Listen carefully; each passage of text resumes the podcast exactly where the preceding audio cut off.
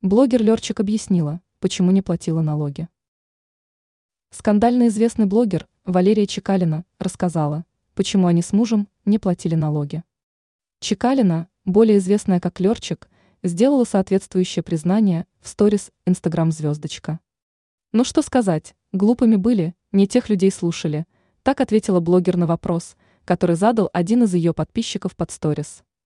В доказательство своих слов Лерчик прикрепила к комментарию фотографию в слезах, чтобы показать, как она раскаивается в содеянном. Чекалина подчеркнула, что они с супругом признали совершенные ранее ошибки. Кроме того, блогер призвала своих подписчиков обращать внимание на налоговые выплаты, чтобы никто больше не попал в такую же ситуацию, как они.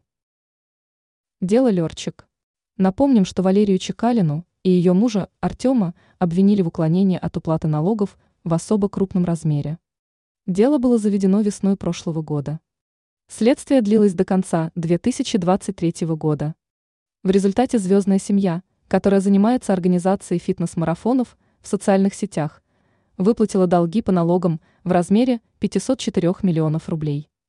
Ранее сообщалось, что суд отправил Блиновскую в камеру на 20 человек в СИЗО.